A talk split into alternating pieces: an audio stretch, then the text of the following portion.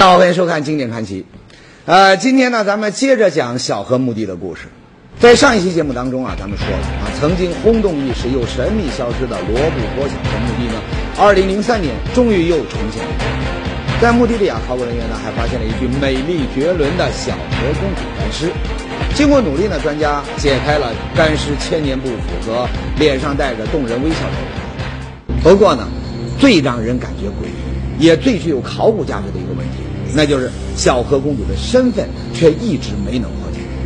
那您说一个四千年前的欧洲美女哈，她怎么会出现在中国的沙漠腹地呢？你坐飞机空降过来的？哈哈，当然不可能。哎，上期节目呢，咱们尽讲这小河公主。其实啊，小河墓地里面埋着的可不光这个美女。发掘工作还没结束，考古人员呢就已经挖出了七百多口棺材，其中的保存完好的干尸呢就有一百多具。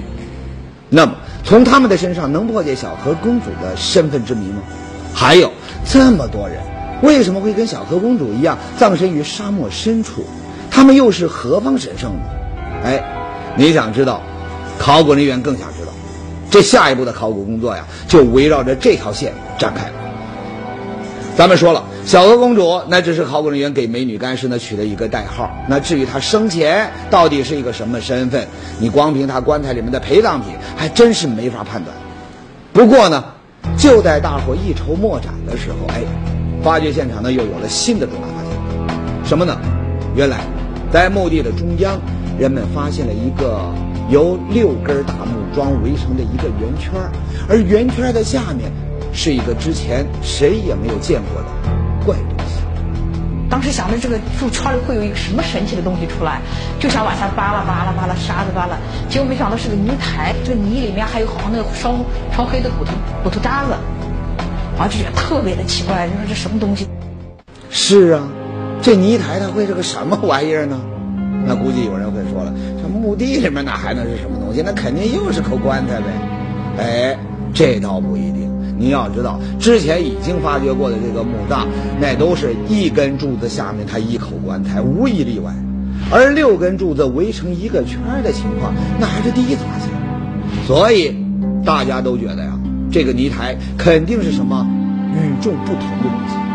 当时觉得，哎呀，不会就是一个台子吧？这台子是干什么用的？就特别奇怪。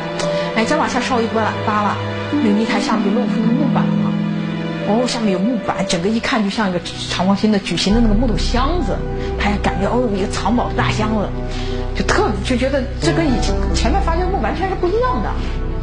没错，泥台底下的东西呢，确实是与众不同。它是一个方方正正用泥土封得严严实实的大木箱，而之前发现的这个棺材呢，那可都是船形的，还也没有用泥土的密封。很明显，这东西它不像是个棺材，可不是棺材。又会是什么呢？我们当时想的是，是不是有有尸体，还有一个很多的重要的随葬品。它就一米多长，一米二、一米三，它长度不够葬一个人吧？一个成年人至少葬不了。觉得它这里面肯定不够葬一个人。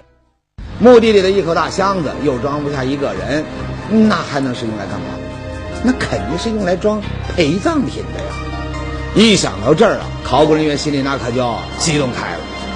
觉得哎呀，这边打开有一箱的宝贝，能解决小河墓地所有的秘密。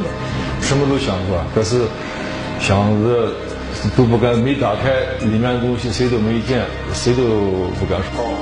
是啊，一口箱子啊，如此隆重的被埋在墓地的中央，那里面装的不说是金银珠宝，那肯定也是很重要的东西。就在考古人员准备打开箱子一探究竟的时候，哎。又有一个惊人消息传到了小河考古现场，什么消息呢？原来就在专家对小河墓地进行发掘的时候，另外一组考古人员也在罗布泊周围的有人区进行着相关的调查。在沙漠边缘一个罗布人聚居的村子里呢，调查人员从村民嘴里面听到了一个传说。什么传说呢？哎，您要是爱看电影的话，很可能也知道这个。您现在看到的是前几年呐，由周杰伦、陈道明、林志玲主演的一部合拍大片《刺陵》。电影呢说的是一个沙漠寻宝的故事，估计呢不少观众都看过。不过呢，您大概不知道，这部电影啊，它就是根据罗布人的一个传说改编。至于传说的内容，咱们来看看电影里是怎么说的。在这片沙漠里，埋藏着数量惊人的宝藏。这些宝藏安静地沉睡在黄沙之下，没有人能够走进这里，开启宝藏之门，因为这里有一群神秘的守护者，世世代代都在守护着这片无垠的沙漠。原来罗布人祖祖辈辈都流传着这样一个说法，说是很久以前。有个国王呢，在罗布泊的茫茫沙海底下建了一座自己的陵墓。陵墓地宫里呢，除了有数不清的珍宝，还住着一群武艺高超的守墓人和他们的家眷。这些人世世代代生活在沙漠底下，日夜守护着陵墓里的宝藏。哎，这样的传说，你要是搁在从前呢，考古人员听了那肯定是一笑而过。别的不说呀。在这寸草不生的沙漠里，这一大帮守墓人吃什么喝什么呀？你武艺再高强，那总不可能靠吃沙子就能活吧？而现在听到这个传说呢，考古人员那可就不这么想了。事实在那摆着呀，小河墓地里面那么多的墓葬，证明从前确实有人在沙漠里面长期生活。难道他们就是传说中那些世世代代看护宝藏的守墓人？上节说到，专家呢在小河墓地发现了一个用泥土封得严严实实的大木箱。与此同时呢，另一组考古人员又在沙漠边上的村子里啊，打听到了一个沙漠宝藏和守护者的传说。哎，两件事情你要放在一块儿，嗯，那可就有点意思了。难不成这大木箱里面装着的，它就是传说中的宝藏？小河墓地里面埋的，还就是世世代代负责保护宝藏的守墓人？那有人要说。是不是的？打开箱子一看，不就明白了吗？嗯，不错。很快，现场的考古人员就小心翼翼地扒开了箱子上的封泥，打开了箱子。可等这箱子的盖板一打开，所有人却全都傻了。你打开以后，里面空落落的，什么也没有。哎呀，怎么是空的呢？是啊，怎么会是个空箱子呢？大伙就不甘心了，赶紧把这个空箱子里面土啊、沙子的呀，又给仔仔细细的清理了一遍。哎，你还别说，这下总算是有了一点新发现。后来慢慢把上面掉的那些什么芦苇渣子、什么泥块全部清理以后，发现一个小小的木雕人像，就这么长，大概十几公分长吧。然后还有一个那个草篓已经破了，还有小小的木棒，都不是你想象中的满箱子都是宝。前面说了，大木箱是在墓地中心的位置发现，而且呢，上面还有六根木桩，哈，围成了一个圆圈。很明显，这个封的严严实实的箱子呢，当年那肯定是一件非常重要的东西。可里面怎么就一个小木头人儿和一个破草篓呢？这不合常理呀！为这呀，大家围着箱子又仔细的研究开了。这一看不打紧，哎，有人就发现箱子的底板呢。好像不太对劲儿，怎么个不对劲儿呢？底板下面好像还有个夹层，把这些东西都取掉，一取掉发现下面还有牛皮，哦，我发现就下面关在下边，这是个整体的东西，上面只是这个整个遗存的一部分，关还在下面，我觉得关里肯定有的有有有好东西了，觉得这个好戏都在下面。箱子底下竟然还另有玄机，哈哈，有戏。那么这隐秘的夹层里。会藏着什么宝贝呢？把这些十二块板取了以后呢，我们才发现真正的棺木在底下。最后，因为它朽的比较厉害，我们就慢逐步慢慢仔细清理。呃，清理打开以后呢，呃，尸体保存不是非常好。啊，最后清理完以后，我们发现是女性。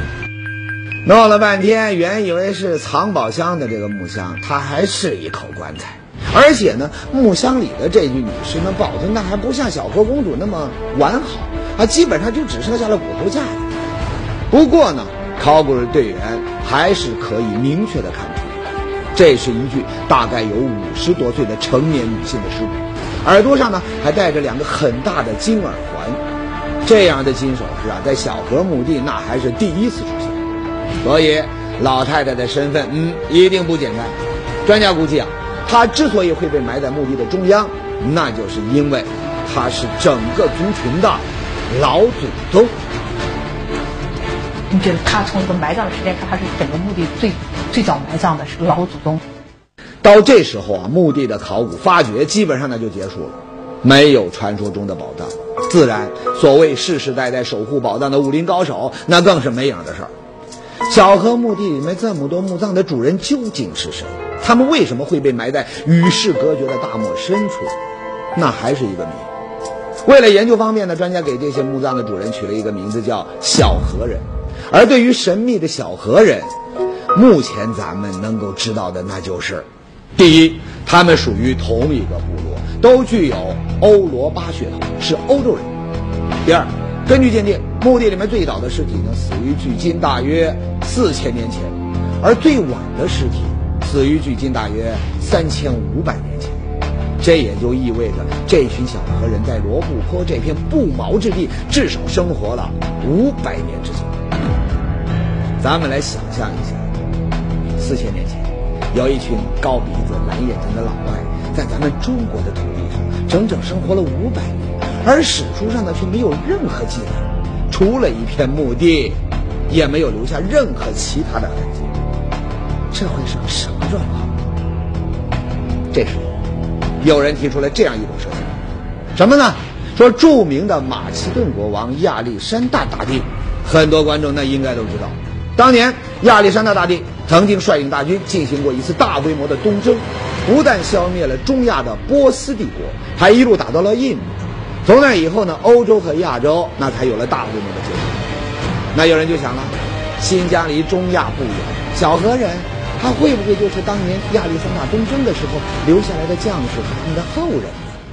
哎，想法挺有道理，可惜啊，这种设想很快就被推翻了。为什么呢？很简单，亚历山大东征那是公元前三百二十年左右的事儿，也就是两千三百年前，而小河人生活的年代呢是四千年以前，两者时间上它根本对不上。那还能有什么？别的可能呢？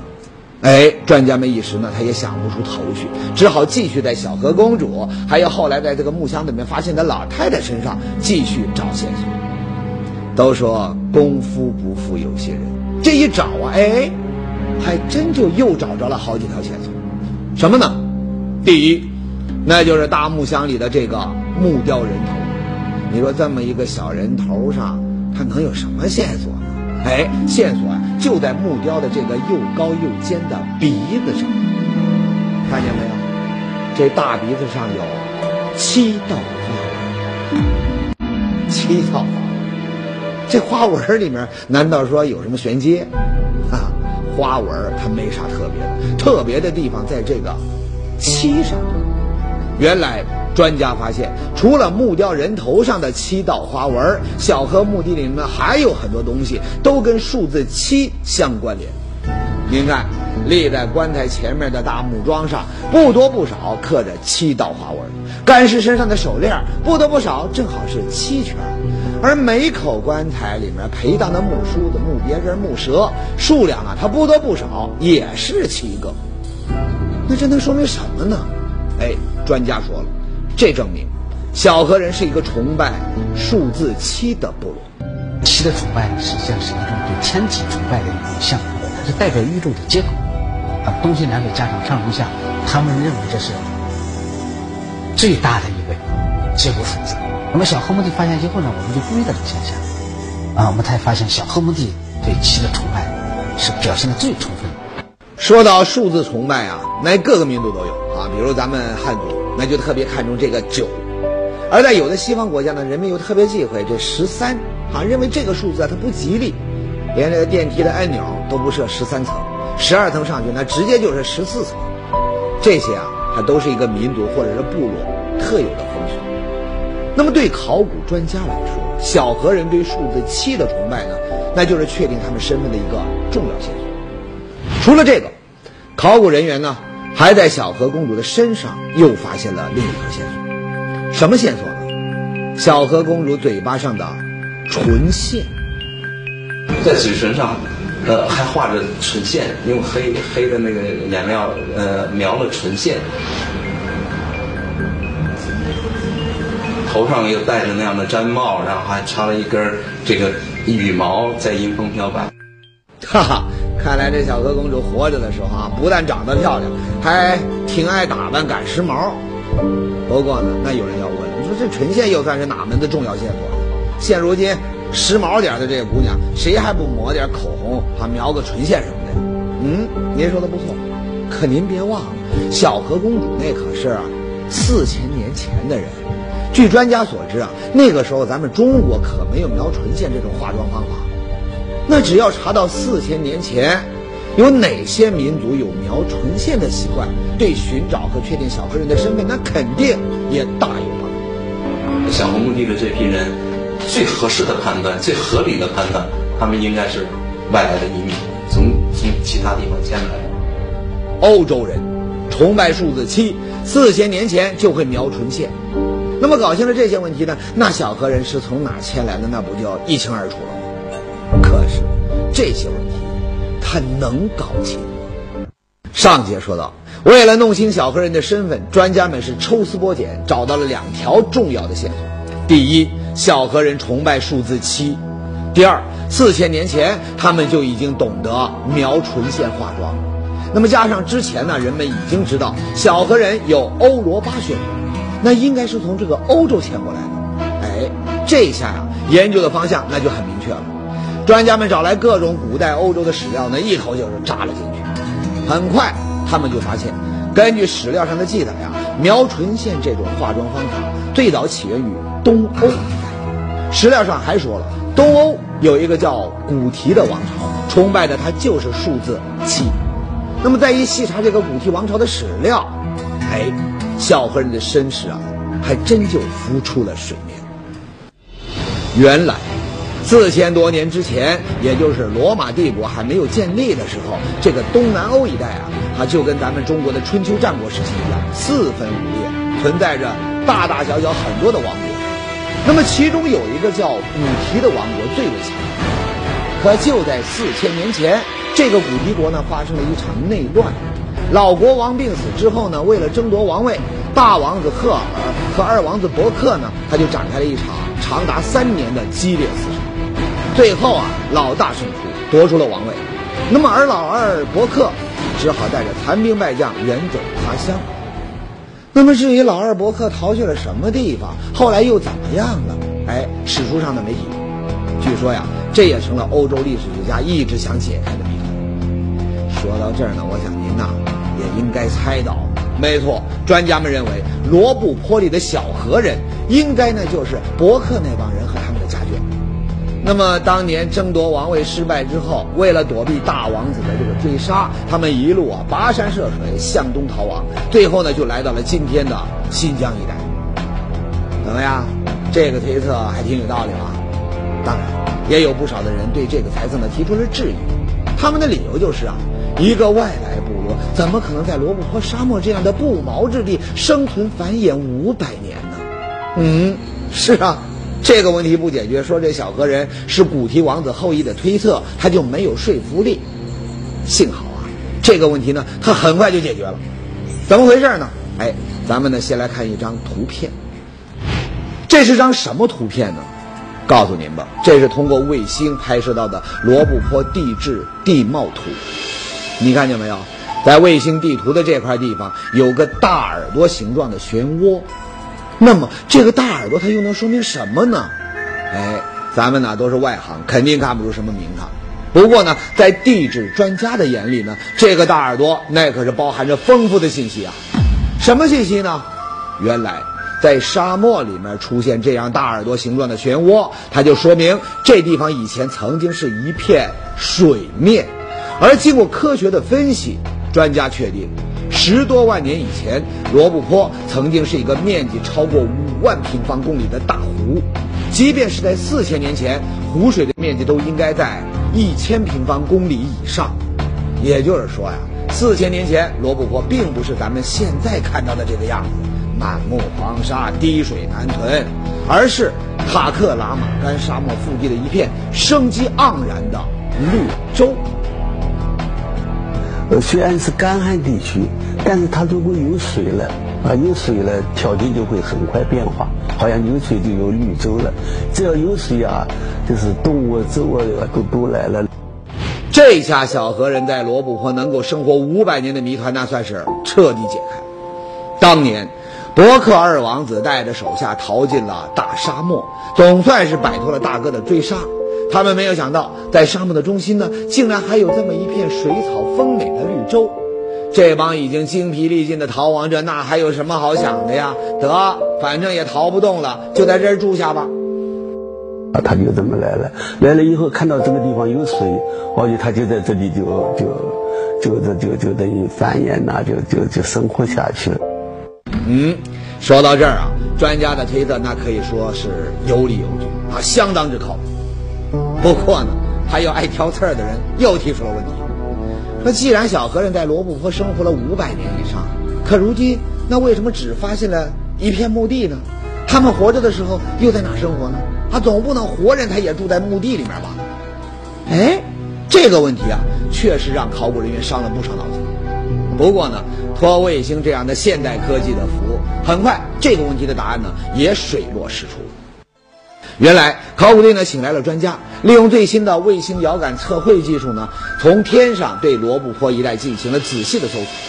很快，在离小河墓地西北不远的地方呢，人们就从卫星拍到的地图上发现了一个 L 字形的东西。那这会是什么呢？经过仔细判断，它应该是古代城墙的一角。特点的，在这个卫星照片上啊。看到小河墓地西北角的一个六点三公里那个地方，有一个半个小在沙漠里面有半个小古城出路，他感觉到高兴，特别高兴，而且打电话告诉我，他说我在这卫星照片上啊，看到有这么一个半半方形的一个小古城啊，在沙漠里面出路。第二天、第三天，很快的就在小河墓地。西北那个六点三公里那个地方，发现了这么呃，发现了这古城，而且周围啊，有些陶片呐、瓷片呐，还有一些这个哦钱钱币啊。这座古城的发现呢，加上后来从古城废墟里面发现的文物，可以说完全证实了人们之前的判断。四千年前，古提王国的二王子因为争夺王位失败，带着一帮追随者呢，就逃亡到了罗布泊。而当时的罗布泊呢，还是大沙漠里的一片绿洲，完全适合人类生存。从此，这些欧洲人就在罗布泊这个世外桃源般的绿洲里定居了。一开始呢，他们用胡杨木搭木屋，坐船呢到湖里打鱼、养龙、养羊、纺线织布。后来呢，还建起了自己的城堡。总之啊，自给自足，一代代繁衍生息，安居乐业。说到这儿啊，小河考古，嗯，那就只剩下最后一个问题了，什么呢？小河人在罗布泊生活了这么久，那为什么历史上没有记载，后来也不知所踪了呢？哎，根据专家的经验呢，一个民族或部落会突然消失，那无非就是三种情况：第一，那是大规模的瘟疫流行，人都病死了。前面说了，小河墓地里面发现的干尸大多神态安详，属于正常死亡，所以呢，瘟疫的可能性不大。第二，那就是外族的入侵，人都被杀了，而这种情况，专家们也觉得不太可能。从小河墓地发现的这些发掘得到的这些信息。和周围的一些遗址的同时期啊，或者年代相近的遗址的情况，我们也得不出有一个外来人群侵入这个地区，然后灭绝了这个小河人。排除了这两种可能，那就只剩下第三种可能，也就是一个地方的自然环境变得不再适合人类生存，人们只能迁移到别的地方生活。而这个情况，那不用说，那肯定最靠谱，事实在这摆着呀。因为环境的变化，罗布泊原来的大湖呢越缩越小，水呢也越来越少。曾经生机盎然的绿洲，慢慢的被沙漠呢给吞噬了。没办法，小河人只好放弃了自己的家园，迁到了附近更适合生存的楼兰、月支这些地方。后来呢，就有了历史上著名的西域诸国，也才发展出了名垂千古的丝绸之路。咱们形容一个地方变化大，有一个成语啊，叫做“沧海桑田”。是啊如果不是通过这次考古发现，谁能知道塔克拉玛干这个死亡沙海，当年呢还曾经有一个大湖，有一片养育了无数生命的绿洲呢？远的就不说了，就说近的，啊，一九三四年，贝格曼第一次发现小河墓地的时候，墓地边上都还有一条小河，这才几十年呢，墓地边上你别说小河了，就连水坑它都没一个，这可就给咱们提了一个醒，不好好的保护环境，那我们现在生活的地方，说不定若干年之后呢，也会变成罗布泊这样的不毛之地，咱们恐怕也要重复小河人的